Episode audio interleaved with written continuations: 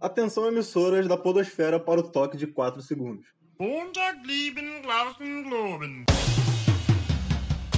Sejam muito bem-vindos a mais um episódio do podcast Pressão Sonora, o podcast de música preferido de quem escuta só o nosso podcast. Eu quero emplacar esse bordão aí. Estamos gentilmente abrigados no feed de podcasts Estrogonofe Feliz. É, hoje a gente vai falar sobre o aniversário da Rádio Cidade, que é o rolê que a gente ficou prometendo que a gente ia contar no último episódio que a gente gravou, que teve um show do Matanza lá, mas só que teve um show de outras bandas também, a gente vai falar desse rolê aí. Mas antes disso eu preciso me apresentar, eu sou o Eric, eu tô aqui como sempre com o Heitor. E aí, rapaziada, tamo aí mais uma vez aí pra contar umas histórias merda aí pra vocês. É... Peço que você nos siga nas redes sociais, arroba Pressão Sonora Oficial no Instagram, arroba Pressão Sonora TT no Twitter, apesar que tá as moscas aquele Twitter lá, mas segue a gente, porque talvez você nos seguindo, isso incentive a gente a, a postar mais lá. É, e mande suas histórias de shows pra gente no podcast pressãosonora.gmail.com porque a gente pretende ler a história dos ouvintes aqui, deve ser mais legal do que as que a gente conta. E também, se tiver sobrando um dinheirinho na sua conta, manda pra gente no pixbnhcrf.gmail.com esse dinheirinho, qualquer trocado, qualquer 5 centavos que você tiver, vai ajudar com todos os programas do feed Strogonoff Feliz. E quem sabe um dia a gente consiga, sei lá, montar um estúdio de podcast, já pensou? Aí gente? sim. Que maravilha. Mas eu só quero comprar um fone. Já tenho falado isso direto que eu só quero comprar um fone novo. E você pode nos ajudar com qualquer trocado. É isso aí, no final dessa gravação aqui eu vou fazer um pix lá de 10 centavos para arredondar minha conta no banco, que aí eu vou ficar com zero. e aí é isso aí. Esse é o espírito.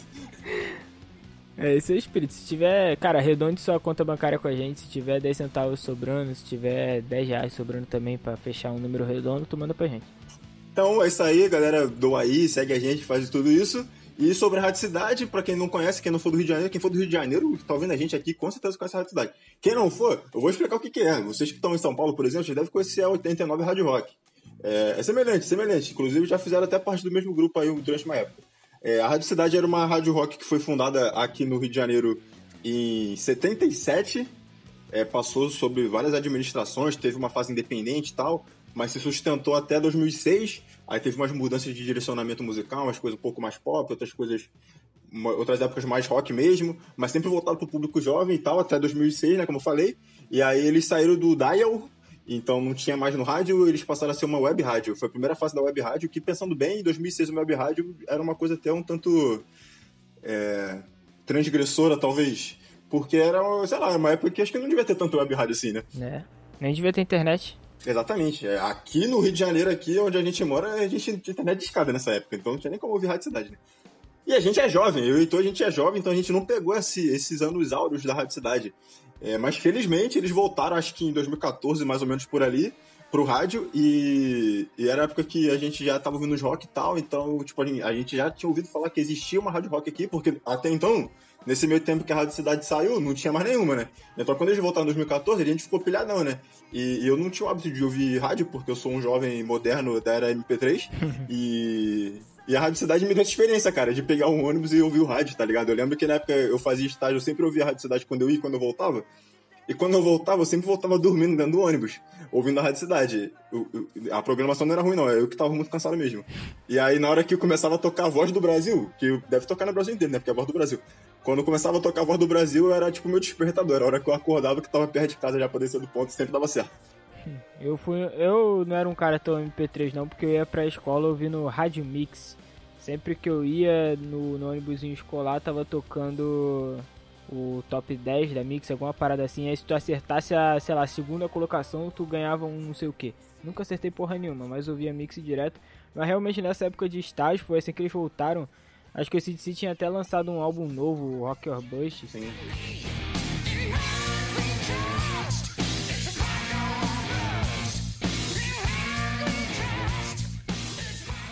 que tipo, tocava direto essas musiquinhas, tocava uma musiquinha do Pink Floyd da hora, tipo, era, pô, era uma, uma programação realmente legal, sabe? Aí com o tempo foi meio que passaram a tocar só música velha, virou uma JBFM de roqueiro, tá ligado? Não sei como tá hoje, porque realmente hoje eu já não escuto mais rádio de jeito nenhum. Não, não sei mais como é que ouve rádio. Então não sei como é que tá hoje, mas daquela época de 2014, quando eles voltaram, foi muito da hora. Sim, e aí essa época aí durou uns, uns três anos mais ou menos, né? Aí eles acabaram de novo, voltaram a ser web rádio mais uma vez. E aí agora, em 2019, 2020, eles voltaram pro rádio de novo, mas agora mudou totalmente a pegada, tipo, não é mais uma rádio de rock exclusivamente, agora toca todo tipo de música, então meio que descaracterizou isso daí que a gente conhecia antes, né? Mas antes de acontecer todo esse desmonte aí da Rádio Cidade, na época que a gente escutava, é, teve o, a festa de aniversário deles lá, que a gente foi, e é esse rolê que a gente vai contar aqui pra vocês. E já começa curioso o rolê, que era uma rádio de rock, mas o show foi no Barra Music. Aí, pra quem não conhece o Barra Music, o Heitor vai explicar aí pra gente. Pois é, cara. Assim, era a volta da Rádio Cidade, então a Rádio Cidade fazer um evento desse tamanho no Barra Music parecia para muitos fãs que, tipo, tinha voltado para ficar, tá ligado? E aí pouco tempo depois eles tiveram esse desmanche que o Eric falou. Mas assim, pra quem não conhece o Barra Music, eu nem sei como explicar. Eu acho que a maioria que tá, tá nos ouvindo deve ser do Rio, então a maioria conhece o Barra Music. Só que, tipo, é um antro da pederastia carioca. Eu poderia ter falado isso. Foda-se. É o lugar onde as minas vai pra, pra bater com a pepeca no chão, tá ligado? Tipo, é, pô, é sertanejo, é funk, é putaria louca. E aí, tipo, tem um show, um show não, um evento com sete bandas de, de rock metal no Barra Music, era uma parada que assim, é, é, inimaginável, sabe? E quando eu entrei lá, eu, eu não sei se vocês já ouviram nossas histórias, a gente tava acostumado a ir em showzinho em Caxias, essas paradas assim. Mano, quando eu entrei no lugar que eu olhei pra cima e assim, tava geladinho, tá ligado? Era um lugar enorme e tinha ar-condicionado que tava me gelando lá embaixo, sabe? Eu fiquei assim, mano, que lugar é esse, cara? O bagulho, pô, é bonitão, fiquei chocado com, com a estrutura do lugar, é um bagulho absurdo, tá ligado? Agora eu entendo porque que os jogadores do Flamengo gostam de ir pro Barra Music. É, não, eu acho que essa época aí já passou porque depois do o Barra Music foi meio pioneirão, assim, depois começou a aparecer um monte de balada lá, que eu acho que os jogadores hoje em dia vão mais pra essas outras baladas aí, não tanto pro Barra Music. Eu nem sei se Barra Music ainda existe, na verdade. É, virou Mas, espaço enfim, hall. O lugar ainda tá lá, eu acho que o lugar não deve ter mudado muita coisa, ainda deve ser aquela porra imponente pra caralho. E aí eu lembro até que a gente chegou, aí o maluco do Suricato, que foi a primeira banda, falou assim, pô, mano, é, primeiro ou segundo, não lembro. Falou, cara, a gente tá aqui, tipo, um bando de, de roqueirinhos de camisa preta, tá tocando no, no Barra Music, é tipo, tu tá jogando War e tu conquistou o território do teu inimigo, tá ligado? Tipo, não querendo criar nenhuma rivalidade com funkeiro ou sertanejo, mas, tipo, era meio que isso. É tipo fazer um Rock in Rio com sete dias de Anitta e Grupo Menos é Mais, tá ligado? É basicamente isso. É isso aí, só que, diferentemente do Rock in Rio, esse daí, esse evento aí, o ingresso era bem barato, né? A gente pegou a pista prêmio, que era 40 reais a meia, então a gente ficou numa posição super privilegiada, assim, pra ver, pra ver tudo e tal, e mais privilegiada ainda que não tinha grade nenhuma separando o público do palco, então a gente tinha contato direto com os artistas, né? A gente batia na música dos caras lá e tudo mais. É, tipo, é mais uma parada que chocou, que, assim, não foi só a gente, público, que ficou chocado, a organização não tinha muita noção do que tava acontecendo ali também, tá ligado? Porque a gente chegou e tinha as mesinhas, que a galera geralmente assiste show, né, dançando ali, porra, civilizadamente, com seu baldezinho de cerveja na mesinha e tal. E aí a gente chegou lá, porra, assim que abriu o portão, várias mesinhas e tal. Os segurança também, tipo, não tinha muita noção do que tava acontecendo. Eles, tipo, quando abriram as primeiras rodas, os caras ficaram assim, mano, eu posso deixar isso, tá ligado? Eu lembro de até de estar tá trocando ideia com os malucos assim que ficava na, nesse lugar que o Eric falou que não tinha grade, ficava só em segurança. Ele, cara, eu nunca tinha visto isso na minha vida, tá ligado? Eu faço segurança do show do Wesley Safadão, nunca tinha visto essa parada na minha vida. E aí, só que os lances da, da mesinha foi bizarro porque a gente ficou imaginando, cara, assim que a gente entra, dá a impressão de que as mesinhas são fixas no chão, né? A gente tá, já entrei pensando, mano, acabou o show, tá ligado? Não vai ter roda punk porque não vai ter espaço. Aí, mas é, porra, o DJ botou o Killing the Name, que pra quem é roqueirinho de evento sabe que quando o DJ toca Killing the Name, todo mundo começa a se matar. E aí a gente descobriu que a, que a mesinha era solta, começou a voar a mesa e os cacete, e aí pronto, resolveu o problema e o show viria a ser foda a partir daí.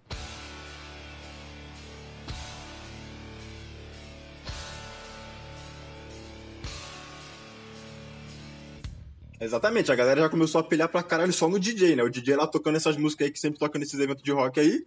E, sei lá, essas coisas aí de sempre aí. Vocês estão ligados o que, que é. E aí a gente já entrando nas rodinhas lá, já eu querendo meter o louco, já tava tomando cerveja e tal. É, eu, né, o Heitor não, be não bebia na época. E aí, pô, eu torci meu pé, cara, numa roda dessa aí do DJ antes do primeiro, da primeira banda começar. Então, pra mim, o rolê já, já miou completamente. Porque eu me fudi, tá ligado? Com 20 minutos de rolê. Tu é muito azarado, moleque. Nem pra tu falar que tu torceu teu pé na, na roda punk da, da Kita, que foi a primeira banda, não. Tu teve que torcer a, a o pé na, sei lá, tocando Ana Júlia no DJ, né? É isso aí mesmo.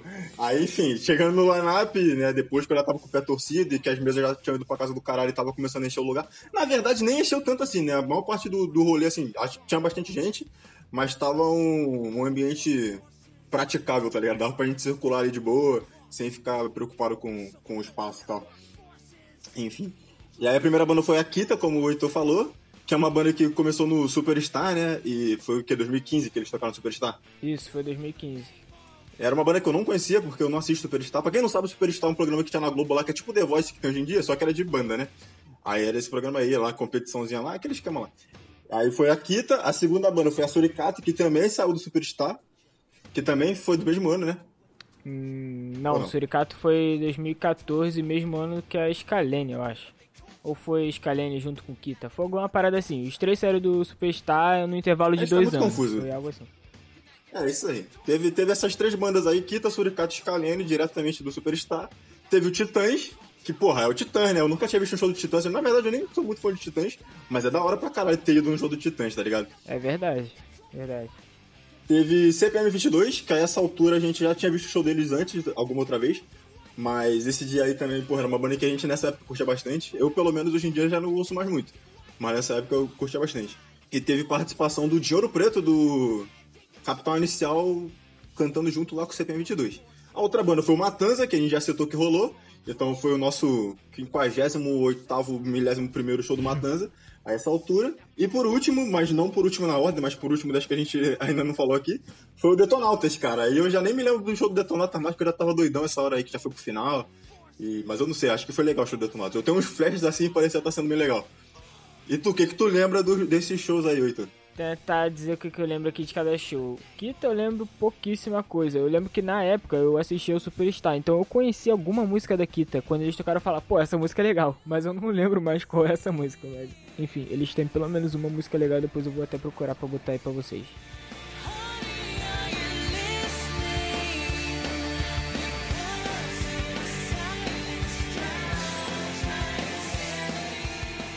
Aí do Suricato, eu lembro dessa parada aí que o maluco falou que, que a gente tava jogando War.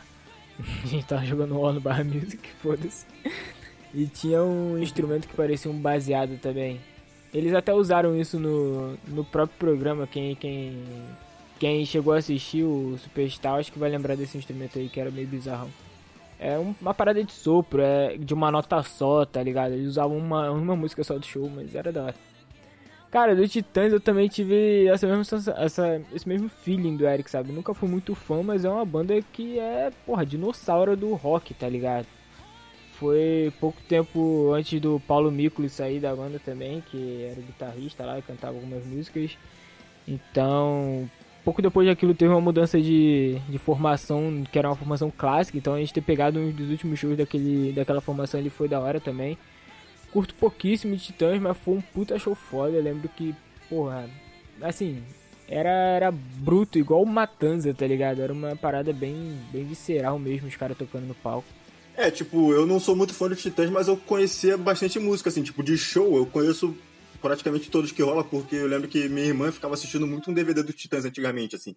Então eu conhecia, tipo, a setlist desse DVD, tá ligado?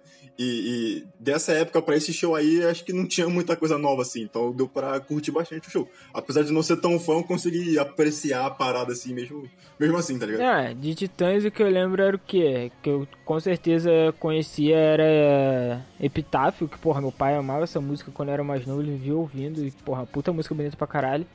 É, polícia, obviamente, eles iam ter que tocar, principalmente no evento que tinha tanta banda de, de, de som mais pesado, né? Depois que o Sepultura fez essa versão aí, eu acho que todo, todo fã de rock pesado curte essa música. Apesar que na versão deles é bem mais soft, né? Mas foi bem da hora também. Sim. É. Mas o que? Sonifera Ilha, tipo esses clássicos, tá ligado? Que, porra. Você que tem pai, você já ouviu essa música, porque isso é muito música da época do teu Sim, pai, tá ligado? Exatamente isso. é uma parada muito de, de família, tu ouviu essa parada aí. Mas é isso, aí Titãs foi esse feeling de estar de tá vendo uma banda grande pra caralho ali, não, que você talvez não seja muito fã, mas assim, que é importante, é, é legal você presenciar um evento assim. Aí veio o CPM, como o Eric já falou, a gente já tinha visto, e já tinha visto no Rock in Rio, não foi isso? Isso aí.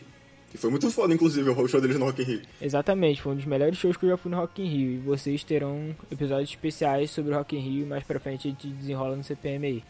Ouro Preto foi a primeira vez também que eu vi em loco o Dinheiro Preto, mas nem lembro também que música que eles cantaram, deve ter cantado Mulher de Fase, sei lá, alguma parada assim. Aí Matanza, de sempre, porradaria, foi um dos shows mais intensos do Matanza, assim, por ser curtinho. É uma parada que a gente não falou, né? Você já deve ter percebido que é, é muita banda pra um evento só. Então, tipo, era um tipo um pocket show de cada um. Era porradaria, tipo, sem intervalo de. Era o quê? Uns 40 banda... minutos cada show? Talvez menos, até alguns foram menos. Eu acho que. É, e, e o padrão de show do Matanza aí que a gente falou no último episódio, tipo, eram umas duas horas de show, tá ligado? Então esse daí foi realmente é verdade. pocket. Só que, tipo, foi um pocket que era. Mano, era porradaria 40 minutos ali, tá ligado? É tipo, tu, porra, o pique máximo ali e foi muito absurdo. Foi um dos shows mais da hora que eu fui do. É, eu do com o pé torcido eu entrei em algumas rodas no show do Matanza. No CPM não, porque eu tava com o pé torcido, mas no Matanza eu não consegui segurar a empolgação e fui lá uma música ou outra. Pois é, mano, foi um bagulho intenso pra cacete, foi muito da hora. Foi tipo, eu sempre falo pra todo mundo que. Outra parada do Rock in Rio, que eu já tô dando spoiler aqui, que o início do show do System of Down foi esse mesmo pique, tá ligado? Era uma parada, porra, eu imagino o metrô lotado daqui a Botafogo, sendo que todo mundo tá se empurrando pra caralho e não tem intervalo de estação. Você vai direto Que é exatamente o metrô lotado daqui até Botafogo, é assim mesmo. Só é a diferença que para nas estações. É, então, sem parar nas estações, vai diretão, porra, todo mundo se empurrando ali, foda-se. É, Era muito isso, cara. Mas, tipo, foi surreal, foi surreal. E aí, já falando de Detonautas? Detonautas não, não, falo, não falei ainda, né? Mas Detonautas eu realmente só lembro que eles fizeram um cover de Raul Seixas e meu primo Patrick ficou muito feliz quando eles fizeram esse cover. Só isso mesmo. E aí, por último, foi a Scalene. É...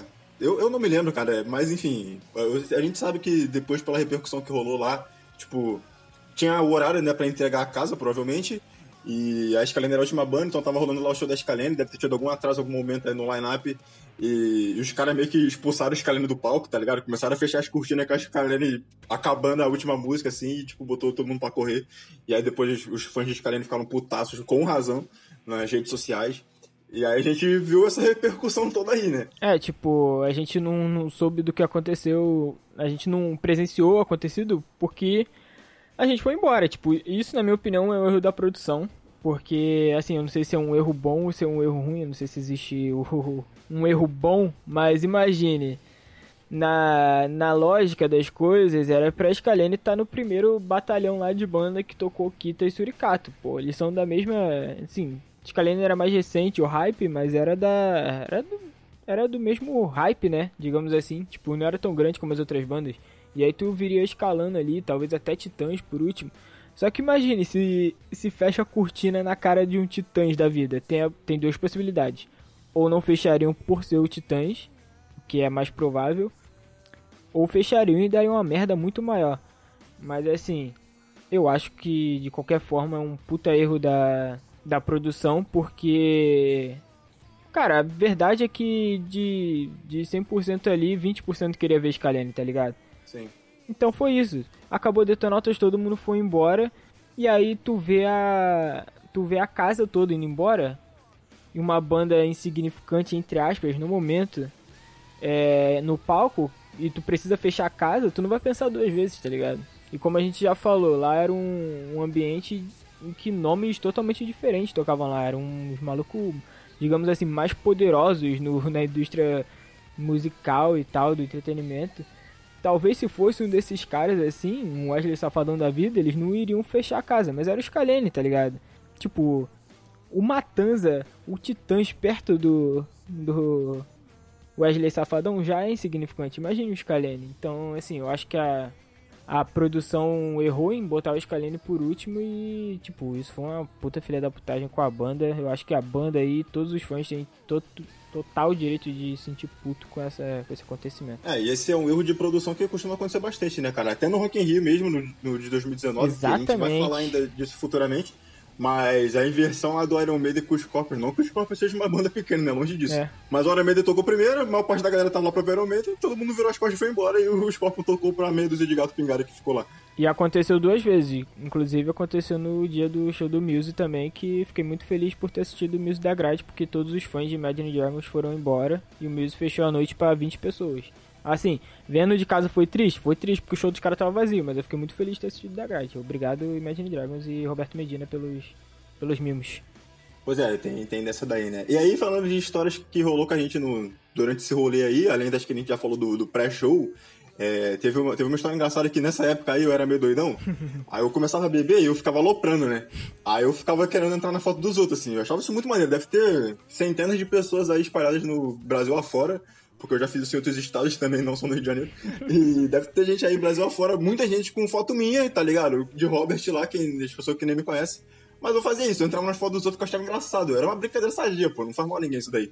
Só que nesse dia, aparentemente, fazia muito mal pra alguém, porque eu fui entrar na foto uma galera lá e o cara queria me bater, porque eu entrei na foto. Um homem adulto queria bater em mim, eu era um adolescente, porque eu entrei na foto, tá ligado?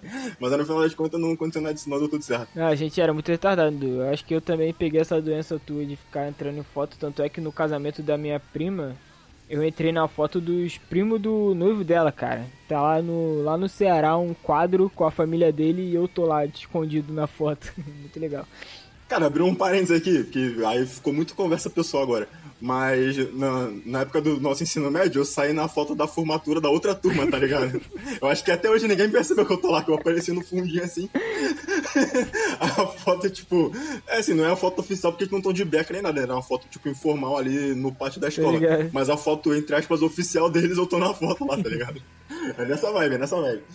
Aí fecha parênteses. É, assim, agora a gente entra nas histórias aleatórias da noite, né? Parada que eu lembro que tava, tava sentado no. A gente falou que tinha as mesinhas pra, pra galera botar os, os baldes deles e tal. É, só que a gente não pegou mesinha, né? Porque a gente queria ficar na roda. Não pegou mesinha lá na frente, mas a gente pegou uma mais atrás e deixamos o nosso balde ali.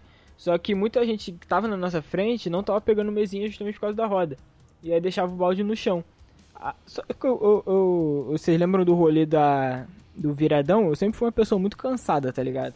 E aí, eu e o Ayrton, que também sempre dorme nos rolê, a gente ficava catando os baldes vazios que, da galera assim que acabou de beber. e a gente fazia banquinho do balde, tá ligado? A gente virava o balde de cabeça pra baixo e sentava no balde. Aí, certo momento, eu tava sentado no balde assim e começou a tocar Enter Sandman. E na época eu era bateristão, acho que eu ainda tava numa banda, não tenho certeza. Talvez eu estivesse, mas assim, Enter Sandman é uma música, porra, suavaça de tocar e tal. E até certa parte, né? Aí, porra, começou eu, to- eu fazendo um. Tá ligado? A galera faz o air guitar, eu tava fazendo um air drums, tá ligado? Aí o maluco virou pra mim e falou assim: Ah, tu não é baterista não. Aí eu falei, pô, sou assim, mano. Ele, ah, tu não é baterista não, Eric. Pô, mano, ele é assim. Ele, ah, então toca aí então. Aí eu continuei tocando minha air drum lá. Aí o maluco, pô, não é que tu é baterista mesmo, mano? Eu fiquei, caralho. O maluco tava mais bêbado que o Eric, mais sem noção que o Eric. Exatamente, eu tentei ser teu advogado de defesa É. ali, ó, testemunha de defesa.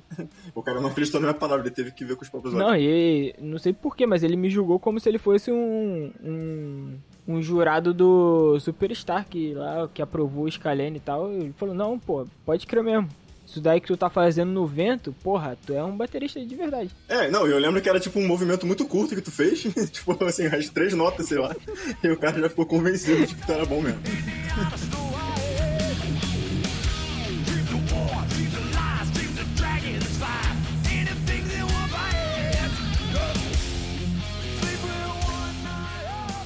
Outra história também que eu acho que a gente chegou a comentar no episódio que o Ayrton perdeu o celular é que a gente achou um celular, né?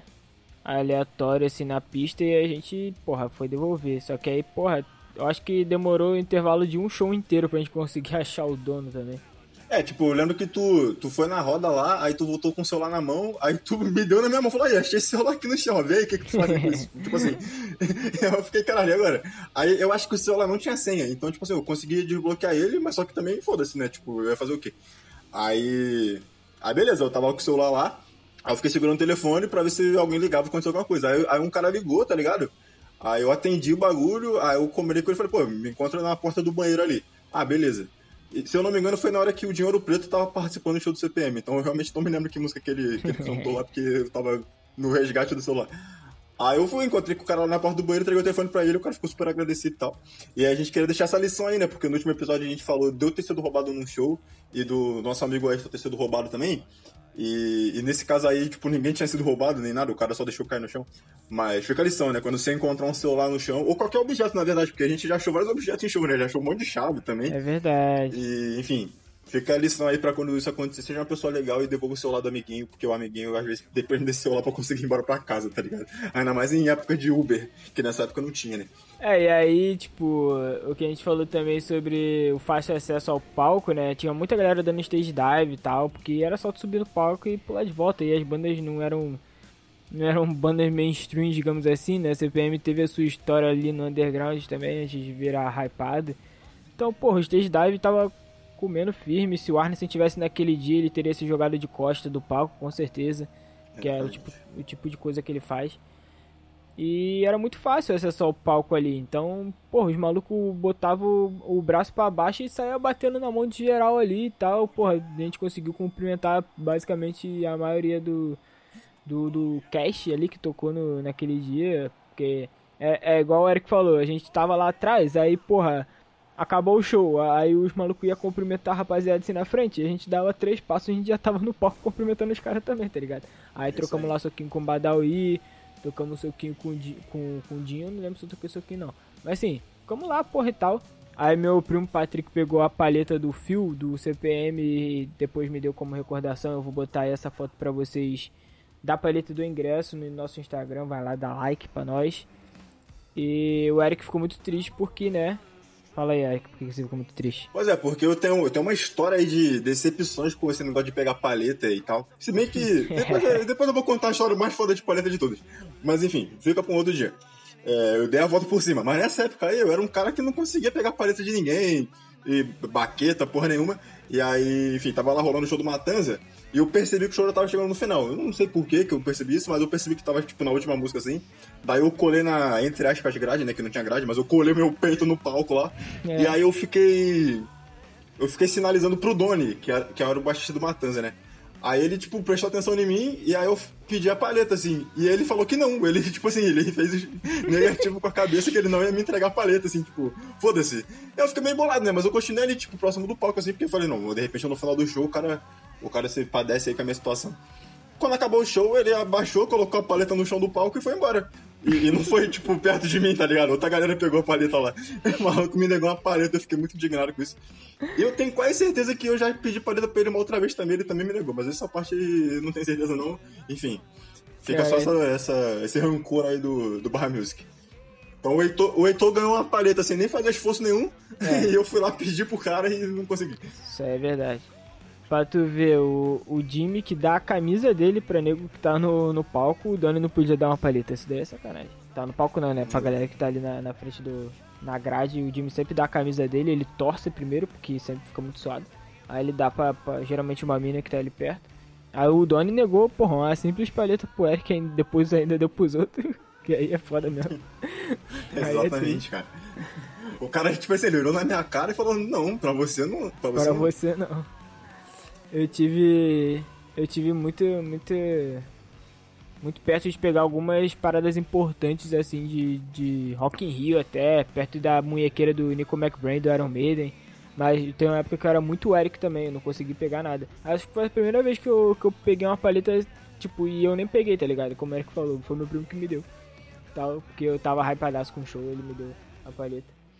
É, mas em breve também contarei histórias em que eu consegui pegar objetos de bandas, então É, em algum momento eu e ele conseguimos dar a volta por cima nesse quesito aí. Vai que é, um, é, é, é amadurecimento. A gente consegue se posicionar melhor no momento do.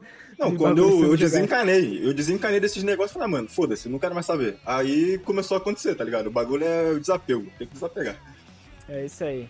E aí só no gesto é voltar pra casa agora, né? 7 horas da manhã. Não, 7 horas não era também não, mas. Não, não era 7 horas não. Se fosse 7 horas a gente ia passar o perrengue que a gente passou pra ir embora. Porque ia ser mais fácil, porque ia ter é, condução.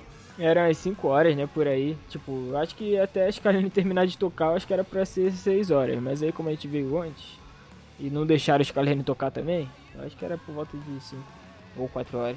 E aí a gente não sabia voltar, estávamos em 4 pessoas, né, como já ficou já foram citadas as pessoas, estávamos eu, o Heitor, o Ayrton e o Patrick, que é o primo do Heitor. Então a gente estava lá, sem saber como é que a gente ia voltar. Eu já estava bem bebaço, então fica mais difícil ainda. Ou não, porque o bêbado sempre sabe o caminho de volta, né? Guarda essa frase. e aí, mas a gente estava na Barra, que era um lugar que a gente não estava acostumado a ir. A gente foi de ônibus, mas para voltar não tinha ônibus ainda. Então a gente ficou sem saber o que fazer. E aí alguém teve a ideia, eu acho que foi o Patrick, que teve a ideia de a gente pegar uma van para Madureira Quer dizer, ele não teve essa ideia assim do nada, né? Tinha alguém lá anunciando que tinha uma van pra Madureira e falou: vamos pra Madureira, que de Madureira a gente se encontra. Porque Madureira tem mais, mais ônibus pra vários lugares e tal. É, Madureira, então, pra quem não é do Rio, porra, tem ônibus pra Portugal, se você quiser. Tem ônibus pra todos os lugares. Ônibus, todos os modais. Tem ali. Deve até ter uma estação de barca ali perto. Exatamente. Aí a gente foi pegar a van assim, aí eu, aí eu fiquei perturbando o motorista da van. Eu não lembro exatamente o que que eu tava falando com ele, mas eu acho que é porque a gente não sabia muito bem ir embora. Então eu fiquei tipo assim, cara, mas tu tem certeza que essa van aqui vai deixar a gente madureira, né? Aí o cara, não, vai deixar assim. Aí toda hora eu perguntava isso. Aí foi chegando próximo assim, eu falei, cara, não esquece de deixar a gente madureira que a gente não conhece. Se tu não falar pra gente a hora que a gente tem que descer, a gente não vai saber. Aí eu fiquei perturbando o maluco, tá ligado? E eu tava com o pé torcido, hein? E aí na hora de que a gente chegou em madureira, finalmente que eu fui descer da van, eu escorreguei, tomei um rola. E, sei lá, deve ter sido o deleite da galera da van, tá ligado? Porque eu tava loucando. Mas eu acho que eu tava sendo um bêbado divertido, assim. Acho que a galera tava não. se divertindo comigo e se divertiu muito mais quando eu caí, né? É, todo mundo riu da tua cara, inclusive o maluco que tu tava perturbando. Eu fiquei rindo pra caralho, não conseguia mais saber pra onde eu tava indo. Não que eu tivesse sabendo antes, né? Mas quando o Eric caiu, eu perdi totalmente meu rumo. Foi muito engraçado. Porra, eu, eu, também, eu também. Tipo assim, eu fui ridicularizado, mas eu levei na esportiva, que eu também achei engraçado mesmo. Tanto que foi isso que me marcou mais na, na história do rolê inteiro, foi isso daí, ter caído na van. Ué, eu acho que todo mundo tem um amigo igual o Eric, que assim, quando você tá bêbado junto com ele, tudo bem, porque aí você suporta por causa do álcool. Mas quando tu tá sóbrio perto do Eric bêbado, meu Deus do céu, cara. Qualquer coisa, qualquer ah, paradinha assim, é qualquer, é hein? qualquer trupicada dele assim, tu fica feliz porque, porra, é um maluco chato dando a trupicada, tá ligado? Ah, eu sei que a recíproca é verdadeira. O... Mas, eu sou, mas eu sou um bêbado chato do bem, e pelo menos isso. Não, verdade, verdade. Eu, eu não sou, não. E aí, chegamos em Madureira, mas só que a gente só planejou a volta até a hora de chegar em Madureira, porque a gente chegou em Madureira e ninguém sabia pra onde tinha que ir, né? aí, assim, pra quem não conhece, é, tem, lá tem uma estação de trem, então, tipo, tem a linha do trem e tal, então tem um lado de Madureira e o outro lado de Madureira.